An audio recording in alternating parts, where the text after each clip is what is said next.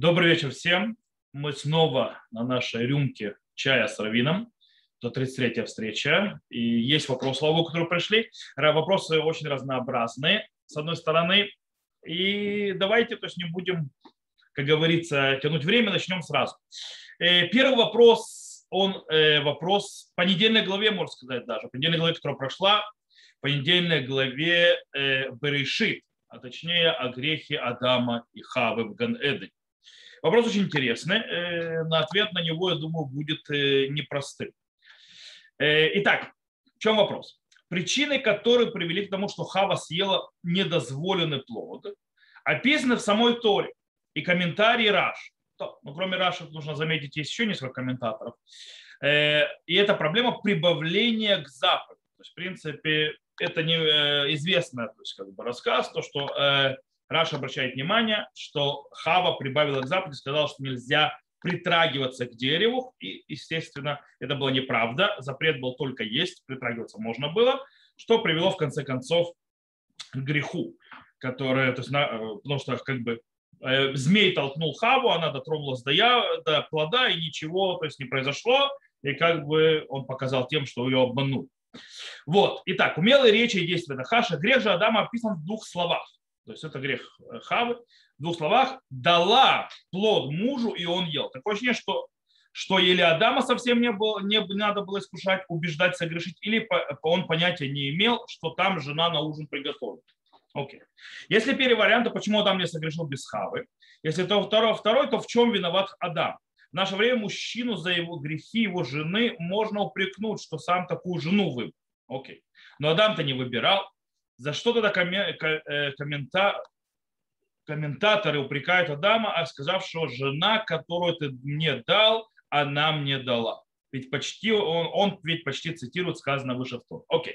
То есть, в принципе, вопрос, если мы так скажем, подведем итог, вопрос, э, он о э, том, что, в принципе, Адам вроде бы как бы грешит Хава, Адам съедает плод, про не описано ничего про его грех особенно, то есть она ему дала, он съел и все. И потом как бы он э, обвиняет жену, э, если человека еще может быть виноват, то есть человек предполагает, задавший вопрос, что сегодня человека можно обвинить, если он что-то сделал по наускиванию жены, что сам виноват, сам такую выбрал, э, Адам себе жену не выбирал. Хотя тоже не совсем верно, потому что ему Всевышний проводил разных животных, и он, скажем так, ему, э, он искал себе пару другую. И э, Всевышний сделал ему женщину. То есть, в принципе, выбор там был, но это не ответ, ответ другой э, на вопрос. И в принципе, и как бы в чем-то проблема, Адам сказал правду. То есть, да, почему я согрешил? Потому что это из-за женщины, которая ты мне дал. Это если, то есть, а он не понял, что ему попадали. А если он понял, что он подали, почему, то есть э, его не надо было особо соблазнять, то почему э, он сам не согрешил? Э, здесь я хочу процитировать, начать ответ с того, что написал Рамбам в Мурене Вухим, в путеводителе, в путеводителе, скажем так, заблудших. Он отвечает на вопрос, есть вопрос тоже по греху первого человека, задает там, он говорит, человек, который думает, что он умный. То есть так Рамбам пишет про того человека – он задает вопрос э, по поводу того, что смотри, что произошло. Он говорит, Адам до греха, то есть так вопрос поставлен у Рамбом, э, э, человек, то есть до греха был, скажем, таким несмышленышем, не понимал, что он голенький, не понимал там и так далее, и так далее, то есть он не знал добра и зла. И вот, и вот он съедает плод, и как наказание, то есть его наказывают, но как наказание, в принципе, что получается? Он получает разум, он получает понимание, он понимает, что такое добро, он понимает, что такое зло, понимает, что он голенький и так далее. И так далее. На что Рамбам пишет да, такой ответ, э, и он очень важен. То есть, э, очень важен этот ответ, потому что э, он дает понимание вообще, как относиться к Торе и к рассказам мне, тем более такие рассказы фундаментальные. И он говорит, что это человек, который задал вопрос там, тот вопрос. Я не говорю про человека, который задал здесь вопрос. Я говорю про человека, который Рамбам Говорит, он, то есть как он э, читает Танах, говорит, он читает книгу, которая пришла э, закалить, то есть да, научить. Первое и последнее поколение, как будто э, это книга историй или, э, или поэм, которые читают, кстати, э, тут можно сразу видеть непренебрежительное отношение Рамбома к историческим книгам, он видел их абсолютную бесполезность, кроме того, что нужно что выучить из истории. И, он, э, и, кстати, и к стихам тоже у Рамбама были не очень, скажем так, он тоже их не очень уважал.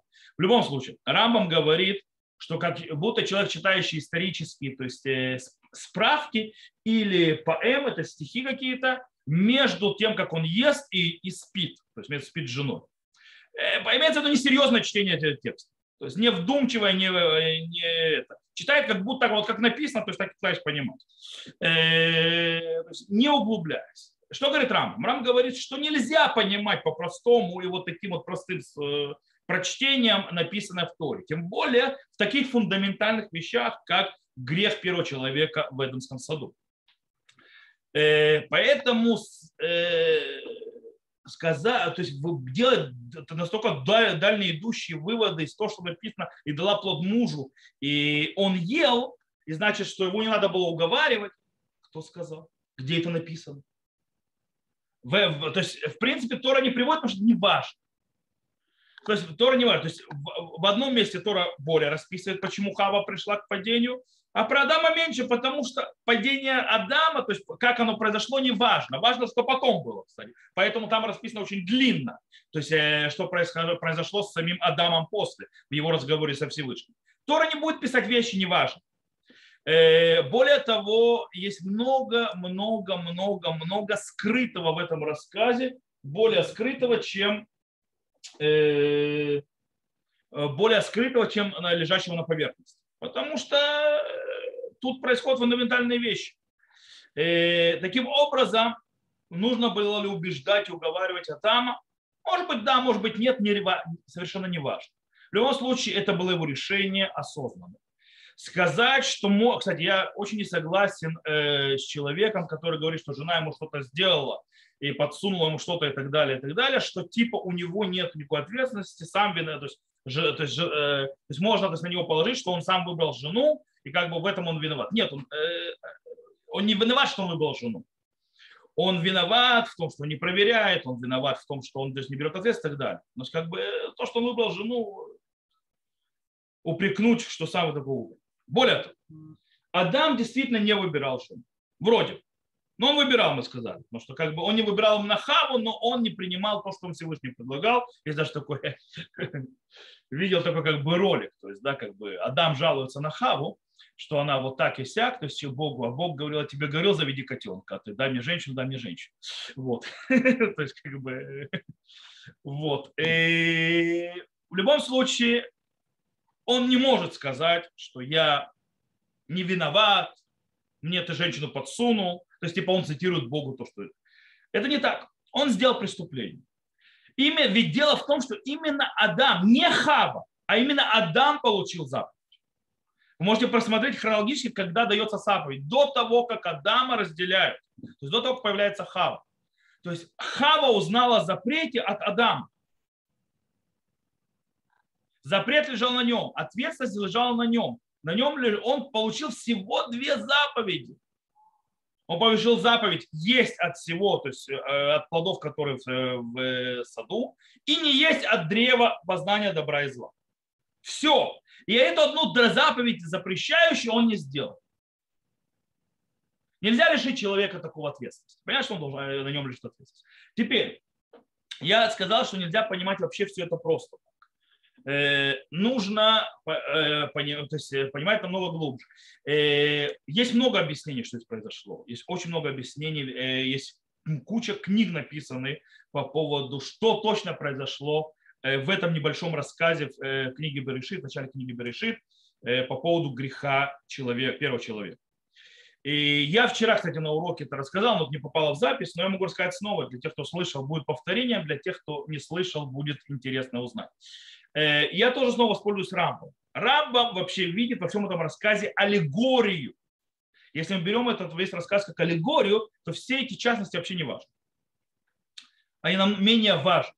Э, важно, то есть смысл несущий э, потенциальный, о чем понимать. Эту аллегорию я буду брать, как ее объясняет Рамбам.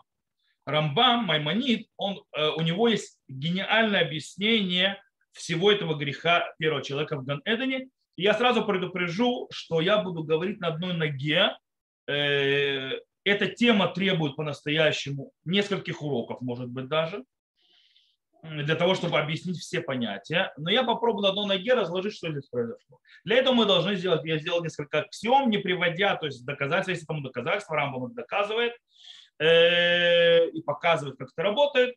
И что там произошло? И что это за аллегория, что она показывает? Первое. Э, первое, то есть э, как бы вещь Рам, Рамбам говорит про такого животное, как нахаш, то есть как, э, как змей, говорящий, ходящий на ножках и так далее, не было никогда на этом свете. Это чисто аллегорическое то есть описание. Описание чего? О, Рама приводит это что-то описание внутренних человеческих порывов, а точнее так называемого, он называет коха меурер. Коха меурер – это побуждающая сила. То есть это та сила, которая побуждает человека сделать то или иное действие. Это то, что объясняет Рамбам. Это нахаш. То есть это то, что сподвинуло человека сделать действие. Теперь. Есть мидраж. Мидраж, который говорит, что когда произошло, скажем так, предложение Хави съесть плод, то змей пришел не сам. Змей пришел так, что написано Самуэль Рухев Аль-Нахаш. То есть, да, что Самуэль ехал на этом змее. Теперь, что, кто такой Самуэль? Самуэль, это чтобы я долго не заходить, то есть показывать все объяснения, просто просты, простыми словами, то есть кто это? Самуэль это Сатан, Самуэль он же, то есть Сатан это тот же, это ангел смерти, это Малахамавит, и это же Ецерара, плохое начало человека. Это все одно и то же. то есть это все одно и то же. То есть если мы говорим, что Мидраш, который описывает, что Самуэль, Рахаваль Нахаш, то что Самуэль, Сатан, Ецерара, то есть плохое начало человека, сидела на Коха Меурар, то есть э, э, силе, которая побуждает человека сделать всевозможные действия, то мы понимаем, что тут произошло какое-то вожделение и действие. То есть пока оставим это здесь, э, тут объясним еще про Самуэля еще один факт. Самуэль, он же Сатан, он же Малахамавет, он же Яцерара, то есть все эти, то есть одно и то же, вот этот вот ангел смерти и плохое начало, он работает системой Коха Медаме. Коха Медаме – это сила нашего воображения. Как работает сила нашего воображения? Она работает двумя э, вещами. Первое. Э, наш воображение может нарисовать нам то, что мы видим. То есть можем видели, закрыть глаза и представить себе назад всевозможно видели. Видели красивое дерево, можем всего представить в голове. Видели человека какого-то, можем всего представить в голове и так далее, и так далее, и так далее. Прошу прощения за кашель. Э, как сегодня у врача выяснилось, это аллергический кашель. Это, кажется, аллергия. То есть мы долго искали причину, потому что это не корона, но непонятно, почему кашляет. Начал вдруг, оказалась аллергия. На что непонятно, но это, но это аллергический кашель. Окей, то возвращаемся. Итак, э, воображение рисует нам всевозможные картины. Причем он может рисовать картины, которые есть в реальности, то есть можно закрывать глаза и представить себе, и также рисовать картины, которых в реальности нет, никогда не было, никогда не будет. Может. То есть он может спокойно нарисовать всевозможные вещи, которые рисуют наше воображение, все это прекрасно знают. Можно фантастику всякую придумать и так далее. Это часть воображения. То есть этих, то есть э, теперь то есть воображение, которое рисует нам что-то и побуждает какое-то действие. Окей. С этим мы разобрались. Теперь давайте, кто такой Адам и Хава. Рамбам доказывает, базируясь на притчах царя Шаломона, на притчах царя Шломо, что э, Адам и Хава, может, то есть они были такие же, но это также аллегория. Аллегория чего? Адам, то есть это э, аллегория описания, то, что называется человеческой, э, то есть божественной души, божественного начала, а точнее, э, понятии Рамбама это сехель, разум. Э, и Хава, э, так как у царя Шломо есть несколько, э, два, скажем так, Э, две притчи, в которой описана женщина. И эта женщина явно, то есть это аллегория, это о чем в притчах. Есть у нас Эшет Хайль, то есть женщина то есть достойная, это все знают, все перед шабатом это поют и так далее. И есть перед этим другой машаль Эша Зуна. Шазуна – это женщина-блудница. И в этих двух местах описано, что там женщина блудница, там все плохо, и мужу, и парню, которого он встретил, и так далее, она то есть его, в принципе, сводит э, с путей праведных, и он плохо кончает. А Эшет Хайли все прекрасно знают этот машаль, каждый шаббат говорят, и мы знаем, что она там делает так, и такие много доблестей делает эта женщина, и в конце концов ее муж, он крутой, то есть, да, ну да, Баала Башарим, то есть, да, да, Башарим Баала, то есть, да, он, скажем, занимает немалое, достигает больших высот. Что это значит? Рам объясняет это Машаль чего? Он говорит, что в этом случае женщина объясняется, это материя человеческая. То есть это хомер. Так вот, э, снова я очень, я очень грубо очень на ногой ноге, то есть я просто обхожу все, то все объяснения и так далее, как Рамбам построил и так далее, просто суть саму выкладываю. Таким образом, что выходит? Он говорит, есть Адам, разум, то есть божественное, э, то есть божественное подобие, и хомер, то есть э, тело, то есть э, материя, материальная часть человека, которые соединены вместе. Окей? Это есть Адам и Хава, это один, тот же, это один человек. Теперь, чем занимается разум? Разум занимался, говорит, Рамбом до этого не товвера. Что такое товвера, Рамбам говорит? Что такое это дат? Древо познания. Товвера – это понятие Э, установление правил внутри общества, что такое хорошо и что такое плохо. Это не истина. То есть это очень субъективные понятия. Э, поэтому а, что такое, а что такое цхаим, то есть древо жизни? Это постижение понятия э, истина и ложь. Так вот, разум занимается истинной ложью. Его не интересуют всевозможные вещи, связанные здесь, это хорошо или это плохо. Его интересует более высокая ступень, истина и ложь. Абсолютные. Так, поэтому был он голенький или нет, его мало интересует, потому что это в аспекте мефурсамот, в аспекте товвера, это в аспекте хорошо или плохо. То есть хорошо быть голым или плохо, это вопрос, где ты живешь. Я думаю, что в, э, Москве, в Петахтикве или в Иерусалиме и так далее, ходить по улицам голым это плохо, а, допустим, э, быть в ванной голым это нормально. Или быть в Африке где-нибудь голым, то есть да, в каком-то племени. Поэтому это понятие очень относительное. Вот. Э, с другой стороны, есть истина, есть ложь. Поэтому до этого человек был настолько высоком уровне, даже не занимался вот этим вот мелочью, э, хорошо и плохо, он был на, на высоком уровне.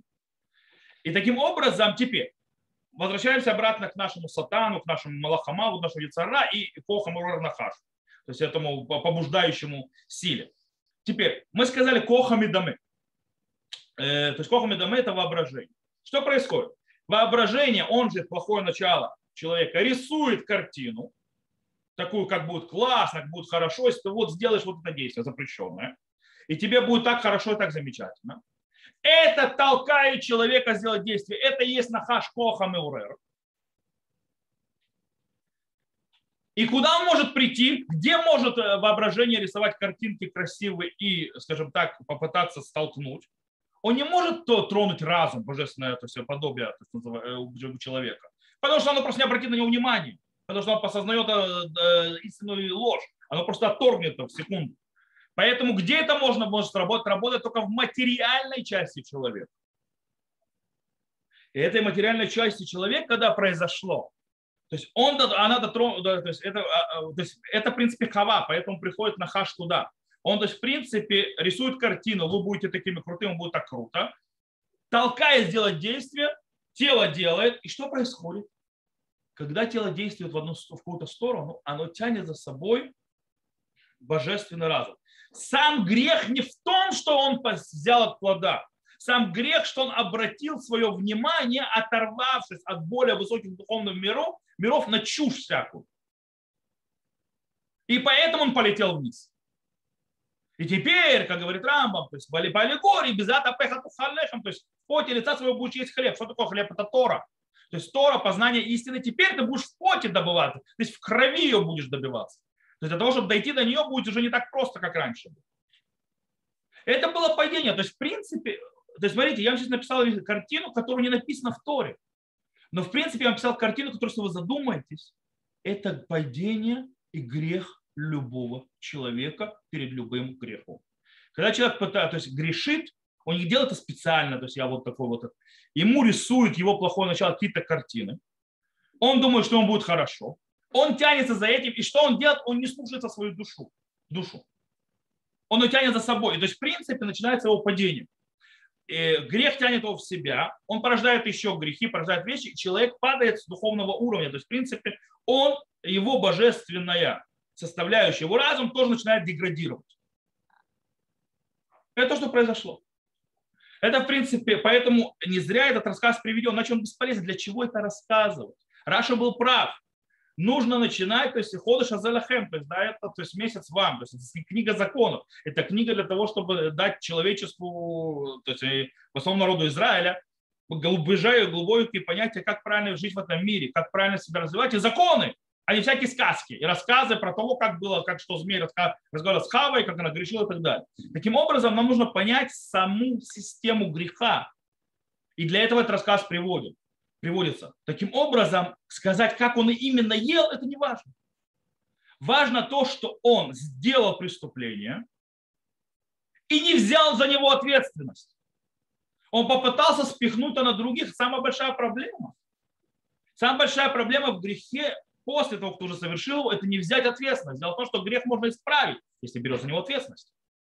Это то, что происходит в разговоре, а Ека, ты где? Кстати, причем этот же вопрос задает Всевышний не только Адаму, он задает его и Каину. Потом, он тоже вот спрашивает его, где твой брат? Он дает возможность взять ответственность. Кстати, Каин, в отличие от отца, взял ответственность. То есть можно так понять. Каин, в отличие от отца, когда понял, что произошло, он сказал «Гадола вуниминцо». То есть велик мой грех, что вы внести. То есть он говорит, что теперь со мной будет.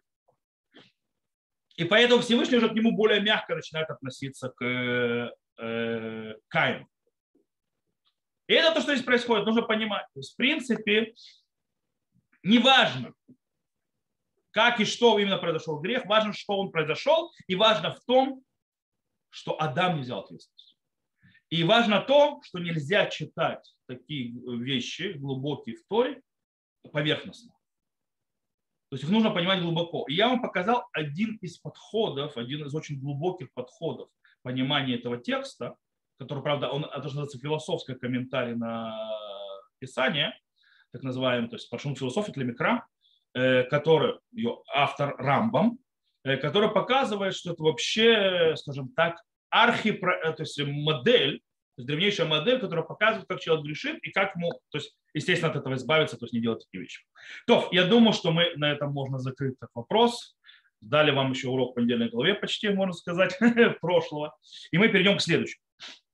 Следующий вопрос очень интересный, э, связан уже более с историей, я думаю, который немножко нужно... Действительно, это исторический вопрос больше, э, который нужно немножко подправить. Итак, вопрос. Когда и почему последовали Равакука стали называться религиозными сионистами, вязаными кипами? Откуда пошла определенная типа религиозного сиониста? Носил ли сам Равкук вязаную кипу? Я думаю, что здесь нужно немножко отделить мух от котлет. Есть понятие религиозного сионизма. И тут нужно понять, кстати, Равкук не был. То есть последователи Равакука, они не стали называться религиозными сионистами, они были религиозными сионистами, что сам Равкук относился к религиозному сионизму, который начался еще до Равкука. Но мы сейчас это объясним. То есть, во-вторых, вязаные кипы – это не понятие. То есть кипа вообще может быть какая угодно. Вязаные кипы – это не определение идеологии. Вязаная кипа – это как бы, можно сказать, внешний знак, который определяет, кому ты принадлежишь. И то он более поздний. Итак, давайте немножко разберемся. Э, понятно, что Равкук никакую вязаную кипу не приносил, потому что она появилась э, по-настоящему сама кипа позже. Но это не значит, что идеи появились позже. Давайте начнем с того, что такое сионизм, религиозный сионизм. Э, есть некая путаница, причем она не только в светских кругах. Светские постоянно думают, что сионизм начался с Герцеля. Это глубокая ошибка, причем грубейшая ошибка. Э, и ну, там понятно почему, то есть не хотят себе присвоить сионизм. И есть в религиозных кругах тоже ошибка, что сионизм это только светское движение. И как бы религиозные сионисты это те, которые пытаются быть религиозными, но быть со светскими. Это вообще неверно. Ни то, ни другое. Что такое сионизм? Сионизм начался, я вам сейчас скажу, сионизм это в принципе по-настоящему мы, все мы сионисты. Сионизм, понятие сионизм это веяние желания вернуться в Сион. То есть, в принципе, вернуться на свою землю. Это весь народ Израиля был сионистами, 2000 лет молится каждый день, раза в день о том, чтобы нас вернули назад в нашу землю. Это сионизм. Теперь, Кто был сионизм, скажем так, только в чаяниях и молитвах, не более того. И есть сионизм, который пришел на практический рельс. Кто был автором сионизма практического, то есть на практических рельсах? Я вам скажу. Автором практического э, сионизма с точки зрения начинать то, что вести к избавлению, начинать строить страну, заселять ее и вести, как бы своими руками приводить избавление, а не ждать, когда это придет. Автором этой идеи был никто иной, как Раби Ильяу из Вильна. Он же Виленский Гаон. Задолго-задолго до Равкука. Виленский Гаон, как известно, э, сказал э, своим ученикам, есть такое понятие Алият Талмиде Агра, то есть э, поднятие на землю Израиля учеников Виленского Гаона, он сказал своим ученикам, что нужно, то есть нечего ждать, нужно привести избавление своими руками, но придет, то есть не с неба, но он будет, когда мы будем строить. Он отправляет своих учеников. Его ученики приезжают сюда и начинают строить кварталы вне стен города.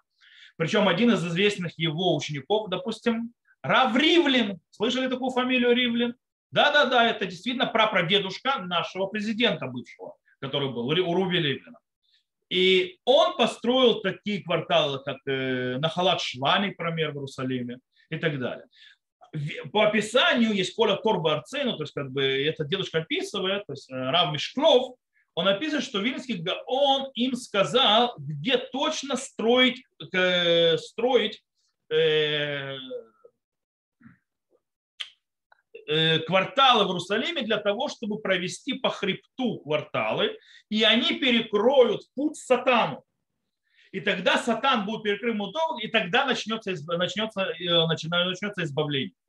То есть процессы пойдут избавления начинаться. То есть, в принципе, идею делать практически, то есть сионизм, э, приезжать в землю Израиля, строить какие-то кварталы, что-то заселять, что-то делать, это была идея Вильнского Гаона и его последователей. Причем чуть позже появляется в 19 веке Равкалишер. Равкалишер э, и с ним его, э, то сефардский, скажем так, э, напарник в этой идее, это Равель Халай. Равкалишер, Равель Халай, они получают, скажем так, свою кличку Мивасрей Цион. То есть называется Мивасер, это тот, который провозглашает, провозглашающий о Сионе. Они пишут книги, и пишут, то есть важность вернуться в землю Израиля. Э, они пишут про для того, что строить своими руками храмы, начинают даже приносить жертвоприношения. Причем, то есть там тоже есть описание, приносить жертвоприношения, хотя бы пасхальную жертву и так далее. То есть, в принципе, начинать делать действия, которые приведут избавление, заселяя землю Израиля. И на этом моменте начинаются, в принципе, движения и брожения, то есть всевозможных, э, э, всевозможных организаций и так далее – первая алия, кстати, так называемая, первая, знаете, то есть в Израиле считают пять алиот, пять из поднятия в землю Израиля, это сейчас сионистский алиот. Так вот, первая была еще до первого конгресса в Герцель. То есть Герцель еще не проснулся, когда первая алия пошла. Э, теперь, э, она была сугубо религиозная, потому что с ней ехали именно те люди, которые были идеологические. Тем более, появляются всевозможные организации. Организация Хоувей Цион, так называемая. Ховей Цион – это сионистская организация, в которой соединяются религиозные лидеры и люди, такие как Рав Могаливер, э, есть улица Могаливер, э, и с ним так учитель Рава Кука, один из учителей Рава Кука – это Нацив из Воложина, глава Ишива Воложин. Глава Ишива Воложин – это один из лидеров Ховей Цион организации заселения земли Израиля. Рав Моливер, то есть один из литовских раввинов, вместе с ним – причем мы говорим о людях, которые старше Равакука. Раврайнес, который тоже старше Равакука, он тот, кто э, делает партию, называемую Мизрахи. Эта партия Мизрахи в следующем будет Мавдаль и так далее, и так далее, так называемая партия религиозного сионизма. Рав Цитрон Китрони, первый раввин Патахтиквы, он же, он же э, зять Рогачевера. Рогачевер – это всем известный э, Рогачев из Двинска, или Далгопивца, то есть э, Латвия. Кстати, Равкук тоже из Латвии.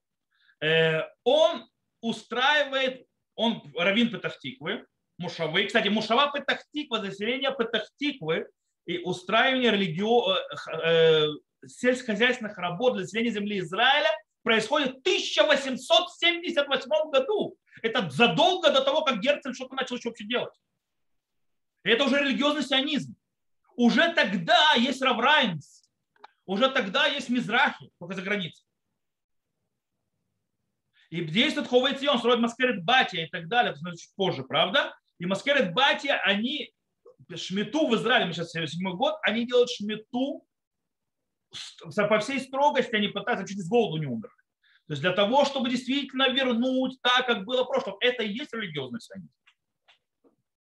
Э, понятно, что было, ну, а, а и митнагедет, циону, то есть, да, были те, которые против были сионизма, по разным причинам, особенно когда к сионизму присоединился светский сионизм, э, и светский сионизм, там были другие вещи. Кстати, разрыв между Ховей Сион, чем была Ховей Сион интересна? Э, религиозные лидеры согласились работать со светскими лидерами и соединить то есть, направление вместе. Допустим, э, главой Сион светским был Пинскер, Иудалий Пинскер, как известно, и это то, что привело, что, допустим, Хафецхайм э, и Раф Хайм Груджинский и так далее, который был раввином в Литве, в Вильно, они не готовы были то есть, заселять землю Израиля и так далее, это замечательно, прекрасно, но не со светским. По этой причине они сделали Абудат Исраиль. Вот. Э, у них было отдельно. Есть, как бы, э, есть были, которые были абсолютно тотально против. Это есть харидим, так называемый. То есть, которые, то есть, э, это не совсем харидим, потому что, потому что харидим это было движение с точки зрения идеологии, теологической и так далее. И Равмельцер к нему относился и так далее. Но если мы возьмем сегодняшний современный харидим и тех харидим, это вообще разные люди. Вот. Это не одни и те же люди, не одна и та же идеология к сожалению, в современный харидимный мир принял на себя антисионистские часть харидимного мира и абсолютно абстрагировал себя от сионистской части харидимного мира. Хотя даже хасидские адморы были, которые покупали земли в земле Израиля и так далее. И даже у рэбы хасидских был, э, были обрабатывающие э, землю и ведущие сионистскими идеями, например, адмора Халуц, так называемый адмор, который занимался поселенец, который заселял землю Израиля, так его называли, Рэбе Халуц, он был братом известного э, адмора из Пшисха, то есть да, из Пшисха, из Пьячесна, Эша Кодыш, который погиб в катастрофу. В любом случае, то есть как бы Раф Кук живет в этом, вокруг него, вокруг него есть Адер, его зя, тесть, который, его тесть называл Равином Русалима то есть э, раввином в Иерусалиме, он приезжает в землю Израиля. Равкук уже живет вокруг этой идеологии землей Израиля, заселения землей Израиля, возвращения народа в Израиль, возрождение нации назад в своей земле. То есть это есть идеология религиозного сионизма, которая уже вокруг кипит и бурлит. Э, она еще, то есть будет, в ней придут изменения, но в принципе Равкук приезжает с этой идеей. Причем и он как, э, стоит на перекрестке очень важном, и, в принципе, он становится идеологом религиозного сионизма в земле Израиля. То есть он не порождает религиозный сионизм. То есть последствия, последствия Рава Кука не стали называться религиозным сионизмом. Рав Кук стал частью, то есть одной из многообразия религиозного сионизма, то есть сионизма, который религиозный, а не светский. И он, как часть этого религиозного сионизма, кстати, он не хотел быть в партии Мизрахи. Допустим, Рав Цитрон Петрони, который, кстати, создал, Рав Цитрон Петрони, который создал главный равенат Израиля, когда пришел английский мандат. И он тот, который уговорил и привел Равакука стать главным раввином Израиля, э, э, земли Израиля, то есть главным раввинате. Рав Цитрон Кетрон. Так Рав Цитрон Кетрони организовал партию Мизрахи в земле Израиля, так, которая была за границей Рава Райнаса, которая была организацией именно за так называемый религиозный сионизм. То есть, получается, Равкук, в принципе, он часть этой системы. Равкук, кстати, не был согласен с Мизрахи, потому что он считал, что Мизрахи, точнее, поле Мизрахи, не очень уважают раввинов. Кстати, Мизрахи тоже раскололся. Мизрахи раскололся на поле. Мизрахи, то есть трудящиеся Мизрахи и Мизрахи. В Мизрахе правили все раввины, а поле Мизрахи это молодые религиозные люди, которые сказали, то есть э, поселенцы, то есть, которые строили, развивали землю Израиля, сушали болота и так далее, которые сказали, мы не хотим слушать, чтобы нам раввины говорили, что нам делать то есть, политические дела. Э, там были вот такие вот, а Равкук сделал вообще Дегель Ушалай. Э, то есть политические партии не разбродились, но все это было, как, кстати, сегодня религиозные они тоже раздроблены. Есть партии такие, партии такие. Они... Но это все идея. В принципе, идея соединения заселения земли Израиля, идея продолжения идеи, то есть э, физического приближения к Гилу и так далее, Рафук был ее идеологом и частью. Кстати, Рафук не единственный был ее идеологом, были другие. Религиозные сионисты не только последователи Равука, но это и последователи Рава Соловейчика. Это немножко другой религиозный сионизм. Есть религиозный сионизм, который, то есть э, маниту, есть несколько, есть разные религиозный сионизм. Теперь, по поводу, то есть, в принципе, мы одну миф развеяли, что как бы последователи Равакука это религиозные сионисты, они появились поздно. Нет. Э, не все религиозные сионисты это последователи Равкука, есть другие. И Равкук сам уже был внутри религиозного. То есть религиозный сионизм появился раньше Равакука, и религиозный сионизм появился раньше вообще сионизма светского. И началось вообще это постепенно с Вильского голода. Так на одной ноге. Теперь вязаные кипы. Вязаные кипы по-настоящему, то есть религиозные сионисты и, нерелигиозные, и харидим ничем не отличались по виду. То есть носили те же кипы, те же одежды и так далее, видно пара в и так далее. Пара Причем да, пожилые евреи, то есть раввины религиозного по сей день по черных кипах. Когда появилась вязаная кипа? Вязаная кипа появилась, когда началось поселенческое движение. Поселенческое движение, которое начало, то есть может чуть раньше, поселенческое движение, которое работала в полях, в горах и так далее. И если вы не сидите в Бейтмидраш, а работаете на поле, то, извините меня, у вас типа ваша черная очень быстро улетит. Это знает любой, кто работает в поле. Э, и поэтому, в принципе, для удобства начали вязать себе как такие, как вместо кипы для работы, то есть такие вот э, шапочки. Так появились вязаные кипы.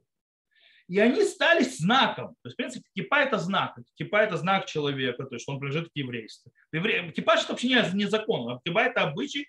Э, кипу нужно одевать время молитвы и учебы, Торы и так далее, но кипе не нужно постоянно ходить. Кипа обычно ходить, то есть это, появился обычай, стало, потом это стало знаком, что это человек еврей, как бы определяешь. Таким образом, э, вот эти вот кипы вязаные начали показывать, что это люди, которые относятся к вот этому, к ребятам, которые религиозный сионизм и так далее. И постепенно это стало, так скажем так, мейнстрим. То есть, да, постепенно вошло. Кстати, харидим сегодня тоже не носят те кипы, которые носили еще три поколения назад ни раввины, никто. Уже никто такие кипы не носит, как раньше носили. Все эти кипы тоже современные. Они прошли модернизацию и так далее, эти черные кипы. Раньше никто бархатные кипы не носил. Сегодня почти все ходим бархатных. Никто не хотел, то есть это, более того, никто не ходил в кипах вот эти три лоскутка, 8 лоскутков и так далее, 6, 8, все эти разнообразия. Э, кипы вязали, я видел кипу моего прадеда. То есть кипа моего прадеда это больше похоже на э, круглую тюбетейку черного цвета. То есть, да, Э, как бы вот такая вот как шапочка сшитая, то есть как бы есть круг сшитый и вот такой вот ободок, который одевается на голову. Кто-то сейчас ходит в харидимном мире, так никто. То есть э, то же самое произошло, то есть постепенно эти вязаные типы прошли всякие модернации, модернизации, то есть начали вырисовывать, то есть красиво и так далее. В конце концов стали отличительным знаком. То есть когда человек не носит вязаную типу, то этот человек принадлежит к религиозному сионизму. И снова повторяю, большая часть раввинов, которые, скажем, до 67 года уже были раввинами, или то есть они уже тогда были, скажем так, с, э, да, с достаточно взрослыми людьми, то они ходят по сей день в черный, потому что так они привыкли, так они выросли. Кстати, в шляпах ходили тоже религиозные сионисты. Пока, в принципе, я думаю, что есть теория, что шляпа уничтожила армию. Потому что в армии в шляпе не походишь. И ты уже привыкаешь ходить без шляпы. И все, и она как бы, понимаешь, это же атрибут, в принципе, не особенно важен. Это не обязательно. По этой причине постепенно отошли. То есть, окей. Я думаю, что тему нужно закрыть, потому что она тоже уже слишком сильно растянулась. Да, у нас время уже хорошо прошло, а у нас еще достаточно много вопросов, и поэтому переходим на следующее. Есть вопрос, следующий вопрос, третий. Есть вопрос касательно двойных Рошходыш и Йом-Тов за границей. То есть двойной Рошходыш и двойной, то есть во второй день э, праздника. А также подобным постановлением запретным случаем, казалось бы, временный характер, пока есть необходимость. Стоп. Здесь есть ошибка сразу в вопросе. Двойной Рошходыш – это не постановление мудрецов. Это закон Торы. Дело в том, что в Торе есть, по Торе есть цельный месяц и есть это недостаточный месяц. Достаточный месяц 29 дней, цельный это 30. То, что называется ходыш муба, ходыш малей, ходыш хасер, или мубар и так далее. если Бура Ходыш. Его делали свидетели, в зависимости от того, когда Луна появлялась. Таким образом, если приходит 20-29 день и начинается 30 и не было еще свидетелей, это так, грубо говоря, то объявляли и бур, то есть за 30, 30 дней у месяца. И тогда обязанности было два Рошходыша делать. По этой причине сказать, что двойной Рошходыш, это, по мнению мудрецов, это ошибка. Нет, я думаю, что имеется в виду жертвоприношения, которые приносили. Потому что жертвоприношения из опасения приносили. Но это, да, постановление то есть, мудрецов, но сам двойной Рошходыш это не постановление мудрецов. То есть два дня это не постановление мудрецов, это Тора. Единственное, жертвоприношениями там в первом день, то есть 30-й день приносится. И это не временное постановление. Поэтому не надо путать, это не несло временный характер.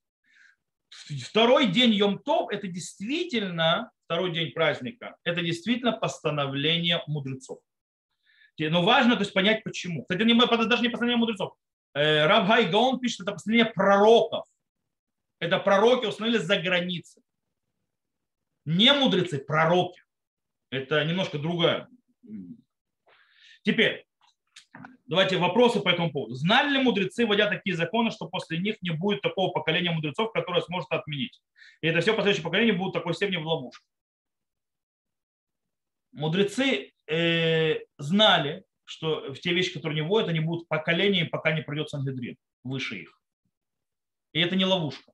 Они знали, что они делают. Э, то есть очень коротко отвечаю. Сейчас немножко э, объясню более широко. Не является ли это сегодня запретом добавления Торы? Ведь большинство понимает, что второй Йом Тов или Рашходыш явно не нужен сегодня. Это не является добавлением к Торе, и тут есть путаница. Добавление к Торе, запрет добавлять к Торе, это когда я добавляю заповеди и говорю, что она из Торы. То есть я добавляю и говорю, это из Торы. То есть есть такая заповедь. Э, это тоже называется, это действительно запрет. А постановление мудрецов нет в этом запрета добавления Торы. Наоборот, Тора сказала, слушай, мудрецов, постановление тоже. Теперь, э, что такое, э, то есть почему сегодня он не нужен? Это тоже вопрос. Я объясню почему. Э, мы можем сказать, да, сегодня второй день э, Йом-Това, Рошходыш, кстати, не так, потому что Рошходыши, э, двойной Рошходыш – это постановление, дело в том, что нужно понять. Как раньше Э, месяца устанавливали посредством свидетелей, которые приходили в храм и говорили, то есть так и так, и Баедин устанавливал, то есть что они видели Луну, и Баедин устанавливал, то есть месяц э, здесь начался или здесь начался. То есть из полный месяц, или, то есть 20, 30 дней или 29 дней, и объявляли следующий месяц. То есть будет два Рошходыша или один, так называемый. Э, после того, как постепенно, кстати, и от этого зависит наши праздники, если мы не сделаем освящение месяца, не будет праздника. У него не будет святости у праздника, который придет позже, в этом месяце или так далее. Теперь, что происходит? Приблизи, то есть после Рабиуда Анаси, то есть увидели, что в конце концов мы уходим в изгнание. Мы почти все находимся в изгнании, и уже невозможно освещать месяца. И если мы не осветим все месяца дальше, то есть не осветим, то есть сделаем хешбон, то есть Э, календарь, которым пользуемся сегодня, когда все месяцы освещены от сегодня до прихода Машеха, э, то в принципе у нас исчезнут все праздники. По этой причине собирается Санедрин и освещает, и про, делает хижбон, то есть просчет э, календаря, и освещает все месяцы от этого до, то есть от этого момента до прихода Машеха. То есть, в принципе, это все установлено уже внутри. Они знали, что они устанавливают на поколение, навсегда. Э, и праздники тоже. Теперь, это с точки зрения Рошходыш. Э, по этой причине то есть, тут нерелевантно, то есть понимает, что второй явно не нужен сегодня. Это не связано. Нужен, потому что так работают, то есть эти дополнительные дни, они влияют на движение э, месяцев, на дополнительные месяцы, так, чтобы Песах оставался весной, а Сукот зимой и так далее, и так далее. То есть для того, чтобы было соединение, корреляция, корреляция между лунным и солнечным календарем. Это очень нужно, чтобы было цельный э, месяца и э, не цельный. Так что это все нужно. Теперь про второй Йом Тов. Казалось бы, не нужно. Но почему мы не отменим? Не отменим? Потому что, кстати, в Вавилоне хотели отменить, когда то есть, э, уже устанавливали, установили наш, э, наш календарь по вычислению, когда мы уже знаем и так заранее, что когда и почему, и уже нет проблемы, что гонцы не доедут и не сообщат, э, что был месяц освящен так или иначе, и перепутают день. Действительно было такое желание. Но они обратились к мудрецам земли Израиля, мудрецы земли Израиля оттолкнулись, сказали, что не изменять обычаи. И продолжать за границей делать два дня. Почему? Ответ был, есть один ответ, который говорит, что может быть придет Гизрат Марфу, то есть придет постановление то есть, определенное, то есть э, правителей там нееврейских, и снова это придет с, би, с, би, с, как, схода, то есть сойдут с этого календаря и начнутся проблемы и ошибки. Есть одно объяснение. Есть другое объяснение, как сказал Равгай Гаон. Равгай Гаон – это постановление пророка. Пророки сказали, за границей всегда два дня. Теперь, пророки никогда не объясняли, почему это сделали. И у пророка может быть куча причин, почему это сделали, мы ни одной из них не знаем. Поэтому сказать, что сегодня мы точно знаем, что это не надо, кто сказал? Мы знаем, что почему пророки это установили? Не знаем. И знать не можем. Пока. Пока не придет Ильяу, Санедрин и так далее. Есть еще одно объяснение очень интересное, более духовное. Дело в том, что есть духовное объяснение, говорит, что в земле Израиля мы ближе к раскрытию шхины. За границей, за границей далека от раскрытия шхины. Поэтому в, Изра... в земле Израиля, так мы близки к раскрытию шхины, мы можем принять всю святость внутрь, то есть да, а за один день, а за границей, где они далеки от раскрытия шхины, естественно, от э, э, влияния святости, им нужно два дня для того, чтобы впитать эту святость. То есть больше времени. Есть как бы это такое духовное объяснение. Может такое духовное объяснение. Тогда сегодня ничего не изменилось. Как, как было, так все осталось. Так что э, тяжело сказать, что э, сегодня явно не нужно. И третий под вопрос этого же человека, были ли попытки в истории отменить такие постановления кем-то из авторитетных раввинов, то в то время, когда наука и техника уже позволяли решить эту проблему. Снова, я сказал, что в Вавилоне пытались отменить, думая, что раз по календарю уже и гонцы уже не ездят, то нет смысла, им отменили. Во-вторых, отменить такие постановления невозможно. Если это постановление а, пророков, так вообще. Нужен Бейдин, который выше их. И такого нет пока. Понятно, что в Галахе иногда есть определенные постановления, когда есть у нас всякие разработки технологические и так далее, и мы видим, что то, что постановили, не связано с нашей реальностью. Но это не значит, что Галаха изменилась. Просто Галаха говорит в определенной ситуации, а у нас другая ситуация. Поэтому этот закон, который мы сейчас обсуждаем, он не релевантен в этой данной ситуации, э, которая произошла из-за тех или иных технических э, технологий. Для этого есть раввины. Для этого раввины, мудрецы как бы в каждом поколении, они решают, что подходит, как и подходит, но закон остается неизменным. По поводу э, второго дня э, за границей, по поводу намеренно, второго намерения, естественно, никто это не пытался отменять никогда. Окей, я думаю, что на этот вопрос мы тоже ответим. Идем к следующему вопросу. Следующий вопрос, он по недельной главе, но уже не этой, а той, которая будет э, чуть позже.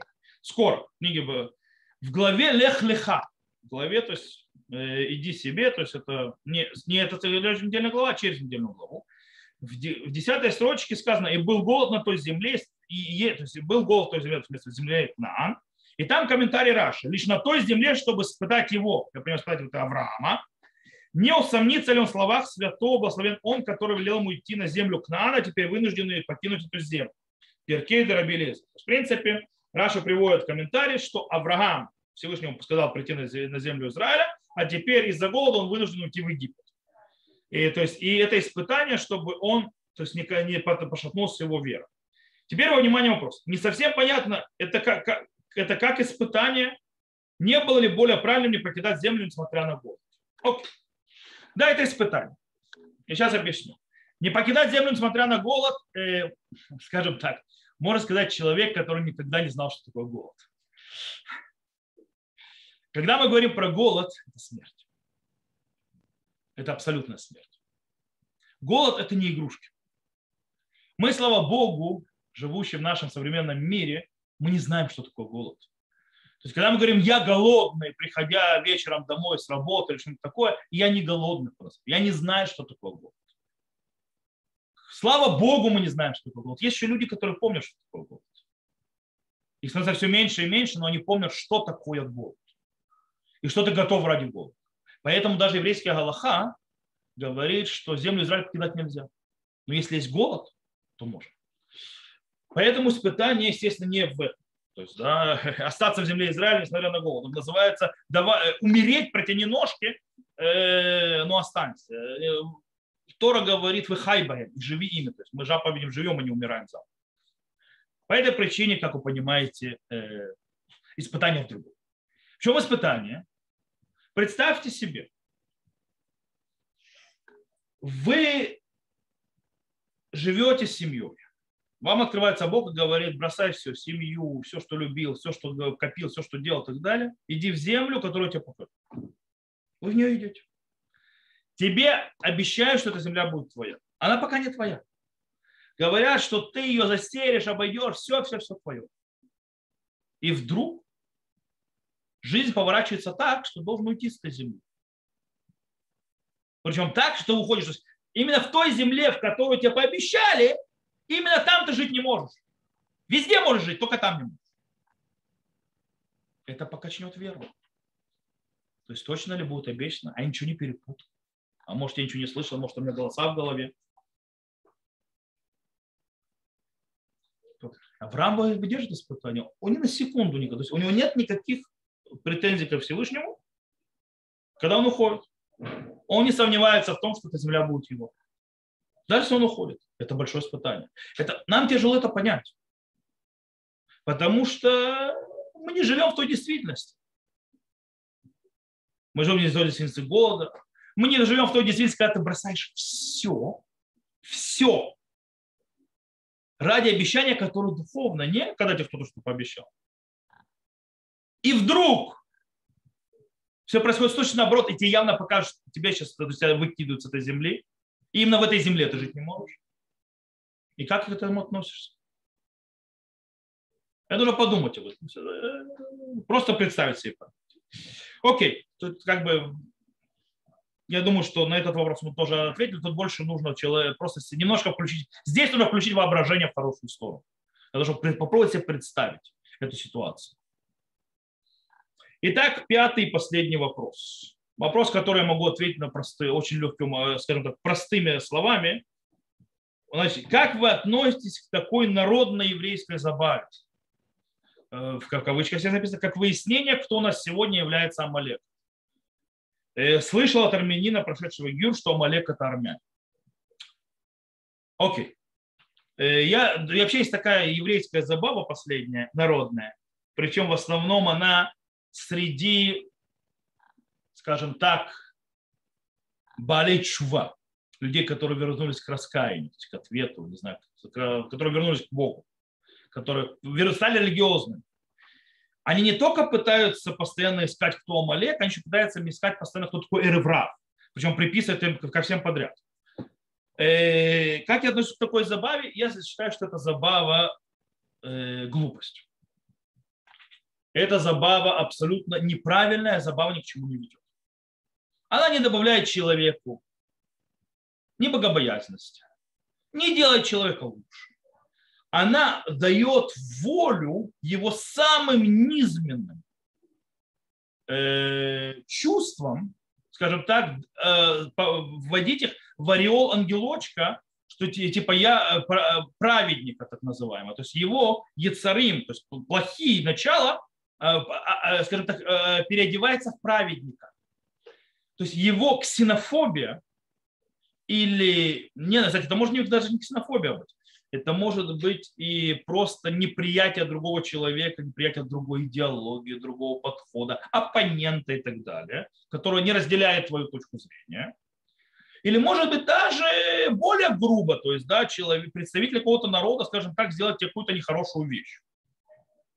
И тогда мстительность, ксенофобия, ненависть и так далее объявляют, а, а, а, надевают красивую оболочку. Я теперь называю их Амалеком или Эреврав или так далее. И типа я теперь имею право, духовное право их гнобить и ненавидеть. И говорить им их презирать. То есть, в принципе, я нахожу себе оправдание кого-то презирать. Но если мы эту сейчас сорвем, э, скажем так, масочку, то мы можем сказать простую вещь. Это неправедный гнев. Это ты оправдываешь себя. То есть по-настоящему ты ксенофоб. По-настоящему ты не умеешь принимать другие мнения. По-настоящему ты не можешь слушать оппонента. По-настоящему тебе тяжело справиться с чьей-то идеологией, и ты пытаешься ее унизить. Вместо того, чтобы... Она может быть это неправильная идеология. Но ты пытаешься унизить вместо того, чтобы ей оппонировать и аргументировать. То есть, в принципе, ты выходишь, ты, ты пытаешься, то есть, э, то, что называется, я унижу оппонента, я буду танцевать на нем. Тогда я, то есть, я победил. Это глупость. Поэтому, скажем так, я не могу к этому хорошо относиться. Э, народы Амалеки, мы знаем, что народа Амалека не существует больше. Его рассеял Санхири, непонятно где он, что он и как вот это. Нет цельного народа Амалека, и непонятно, куда он попал и так далее. И так далее. Если кто-то даже, допустим, я не знаю, почему этот э, армянин, прошедший Гиюр, назовет армян амалеками, может быть, им сделали кто-то из, из армян сделал что-то плохое. Может быть. С другой стороны, мы тоже, это, это та же система, как если какой-то еврей что-то сделал плохого, допустим, какому-то русскому, то все евреи плохие. Это та же самая система. Это, знаете, был народ Амалек, он был проявление зла на этой земле. Этого народа больше нет. Поэтому любое проявление зла – это проявление зла, это не обязательно Амалек. Амалек – это что-то сверх э, ненависть к еврейству, даже не к еврейству, а к Богу и к его учению, проявляющийся через, через евреев, причем на скажем так, на инстинктивной основе, то есть ненормально, то есть нерационально. То есть рационального вообще понимания нет, то есть нет рацию в этом в ненависти. Это Амалек. Только такого нету больше. Поэтому лучше евреям и герам и кому угодно оставить эту забаву другим. И вообще никому. Не надо никого вешать ни ярлыки, ни Амалек, не эреврав, ничего такого. Это еще все. Не продвигает человека никуда. Это не дает ему благобоязненности. Это не продвигает его в заповеди. Это не приближает его к Всевышнему. И это только отдаляет его и делает от него других людей. Более того, это порождает ненависть. Ненависть и раздробленность. Это бессмысленно. Зачем? Так что это то, что мне есть по этому поводу сказать. То, в принципе, можно сказать, мы обхватили все вопросы. Некоторые, то есть мы более обширно взяли, другие более коротко. Э, в принципе, у нас есть пару минут из нашего часа выделенного. Если у кого-то есть коротенький вопрос на сейчас, пожалуйста. Можно? Да. Рафаим, э, первый раз в этом Конечно, году... Надо предупреждать такой вопрос, чтобы все понимали, о чем идет речь. Хорошо. Первый раз э, в этом году столкнулся с таким э, обычаем, как Малкас. То есть перед, перед Йом Кипуром... А, когда бьют ремнем? Да. Ну, есть. Да. да есть. А с чем это связано? Ну, типа, и... как бы устроить саму себе наказание для того, чтобы тебя уже не наказывали. Это, это у хасидов только или это у всех? Есть элитваки, которые это делают. Потому что мне сказали, что это обычаи Маариля. Да, это обычаи Маариля. Поэтому сказал, поэтому то Ашкиназов, это не только ли хасиды. Э, и если можно тоже коротко, перед Рошашана, э, насколько и чей обычай поститься? Сегодня никто его не делает. Хотя он приведен э, в источник. Никто сегодня не постится в рабочих. Можно не делать.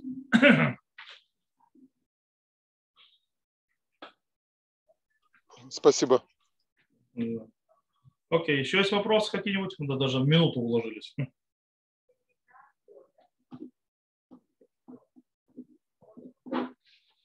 Есть?